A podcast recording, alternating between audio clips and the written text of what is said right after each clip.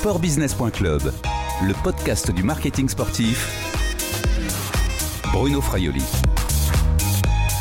Bonjour Stéphane Diagana. Bonjour. On vous connaît évidemment comme ancien athlète, hein. vous avez été champion du monde d'athlétisme. Vous êtes aujourd'hui consultant pour les médias et un homme engagé pour euh, un sport euh, plus respectueux au niveau euh, social et environnemental. Et d'ailleurs justement, vous êtes président du jury des premiers trophées Club Plus. C'est à ce président-là que je m'adresse. La cérémonie s'est déroulée vendredi 9 octobre au Comité national olympique et sportif français. Que récompense ces trophées? Ces trophées, c'est une première donc comme comme vous le disiez, et euh, c'est à l'initiative du CNOSF, Comité national olympique et sportif français. L'idée était euh, à la fois de, mettre la lumière sur euh, l'engagement sociétal des clubs, de faire un appel à projet pour faire remonter des exemples d'investissement de clubs sur le, terrain sociétal avec plusieurs plusieurs catégories. Il y avait six catégories en fait. Ça concernait les clubs amateurs et les clubs professionnels. Et euh, il y avait des catégories qui concernaient la cohésion sociale, l'engagement citoyen, les valeurs, l'accompagnement éducatif, l'environnement. Je dois oublier la, la sixième. Enfin, l'intégration. L'intégration, voilà, exactement. L'idée, c'était de mettre en valeur cet engagement associatif euh, qui concerne euh, bah, des millions de personnes. Sur ces terrains-là, alors il y a des il y a des terrains que le sport investit tout naturellement quand on parle d'intégration, de cohésion sociale et de valeur éducative, c'est inhérent à à la notion, à la pratique du sport dans les clubs et à la dimension éducative. On a affaire à, à des éducateurs avant d'avoir affaire à des entraîneurs. Normalement, quand tout se passe bien et que la, la formation était bonne, donc euh, il y a bien une dimension éducative sur ces trois points-là. Mais c'est vrai que sur la question environnementale, les clubs ne sont pas euh, investis en particulier, c'est pas euh, co-substantiel à leur activité, mais euh, ils sont confrontés aussi à des enjeux et, on a vu que certains les prenaient les prenaient à bras le corps parce que s'ils sont une partie du problème, hein, l'activité sportive comme toutes les activités, ce sont aussi des déplacements, ce sont donc des, des émissions de, de, CO2.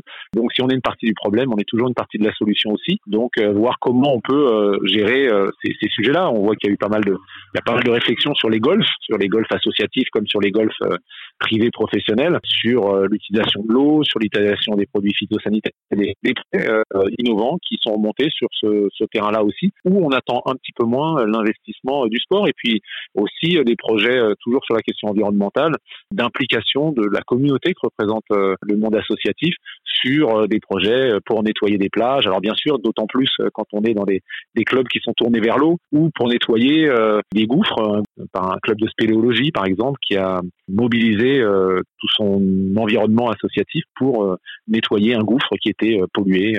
Voilà, donc on est on est sur l'ensemble de ces thématiques-là. Stéphane Diagan, est-ce qu'un cas ou deux cas vous ont particulièrement marqué? Il y, en a beaucoup. Hein. Il y avait 859 dossiers au départ, euh, avec présélection ensuite sur ces dossiers du CNOSF. Donc je ne les ai pas vus les 859. On en a vu près de 200, je pense. dans ceux que j'ai vus, il y a eu un coup de cœur qui a été attribué donc à Toulouse Aviron Sport et Loisirs parce que c'est un sujet qui est, qui est important pour moi dans notre société, c'est d'établir une prêle entre le monde associatif sportif et l'action nationale. Je trouve que c'est intéressant de voir ce projet qui permet de, de proposer euh, une alternative à l'exclusion pure et simple euh, de, de collégiens, lycéens euh, qui étaient exclus de leur établissement pour pour diverses raisons et de proposer une solution qui permette de les encadrer sans que ce soit dans le cadre de l'école et peut-être de leur faire en sorte qu'ils s'approprient avec dans un autre contexte avec le corps qui est engagé sur une pratique d'aviron qui s'approprie des aptitudes comportementales qu'on attend d'eux quand ils sont à l'école des compétences comportementales, voilà, c'est le mot que je, cherchais, de rigueur, de discipline, et parfois, bah, vous avez du mal à, dans un univers euh, qui voilà qui ne convient pas forcément, vous avez du mal à les à les apprendre et puis vous les apprenez autre part et vous êtes capable de les transférer ensuite. Ça, ça concerne des enfants qui sont en décrochage scolaire et avec des exclusions euh, temporaires hein, de trois jours à, à, deux semaines, mais parfois avec des enfants qui sont en décrochage scolaire plus marqué, plus durable et en partenariat donc avec, avec d'autres prises en charge. Et ce qui est intéressant, c'est que c'est vraiment formalisé avec beaucoup d'établissements, que ce soit des collèges ou des lycées, avec des conventions. Ça prouve bien que ça correspond finalement à une solution apporter au monde de l'enseignement face à ces situations-là. C'est une euh, peut-être parmi tant d'autres, mais c'est une qui finalement semble assez appréciée puisqu'il y a beaucoup de conventions qu'elles sont renouvelées et donc euh, probablement que ça porte ses fruits. C'est jamais satisfaisant, j'imagine, pour un, un directeur d'établissement de renvoyer un élève euh, dans la rue. on ne sait pas si c'est une sanction. S'il n'aime pas l'école, lui donner deux semaines sans école, Est-ce que c'est vraiment une sanction? Donc ça ne doit pas satisfaire comme solution. Et là, bah, il y a une alternative d'encadrement qui permet aux enfants de malgré tout de, de, rentrer dans un projet éducatif qui est finalement en phase avec celui de l'éducation nationale. Et on a besoin de créer ces passerelles.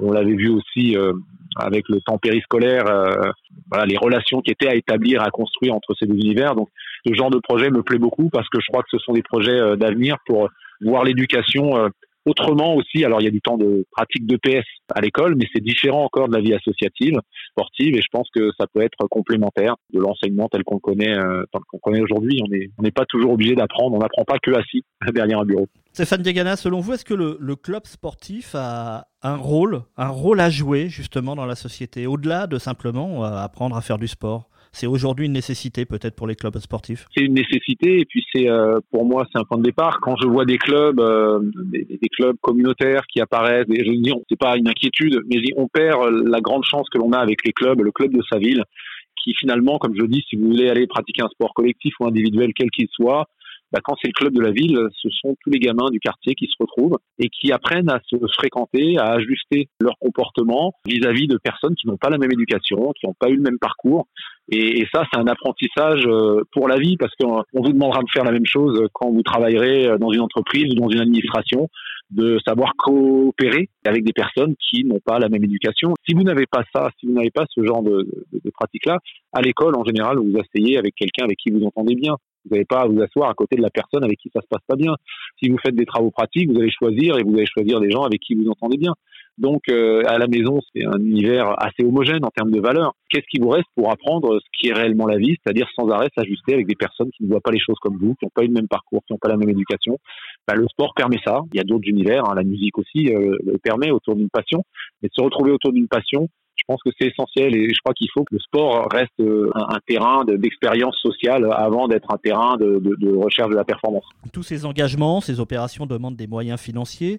Ces moyens peuvent-ils être trouvés dans le secteur privé, c'est-à-dire auprès des, des, marques, des sponsors euh, Est-ce qu'elles ont le courage de s'engager derrière euh, de telles opérations? En tout cas, je, je pense que l'innovation que l'on a pu voir, la créativité des clubs, et euh, cette euh, mise au cœur de leur de leur fonctionnement euh, de problèmes sociétaux renforcera, facilitera la relation avec les entreprises qui sont elles aussi interpellées et sommées de euh, prendre en compte euh, les problèmes sociétaux. S'il y a une résonance dans les activités euh, des clubs, une résonance avec et dans les problématiques des clubs avec celles des entreprises, il y aura sans doute plus d'opportunités qui vont se créer pour les associations.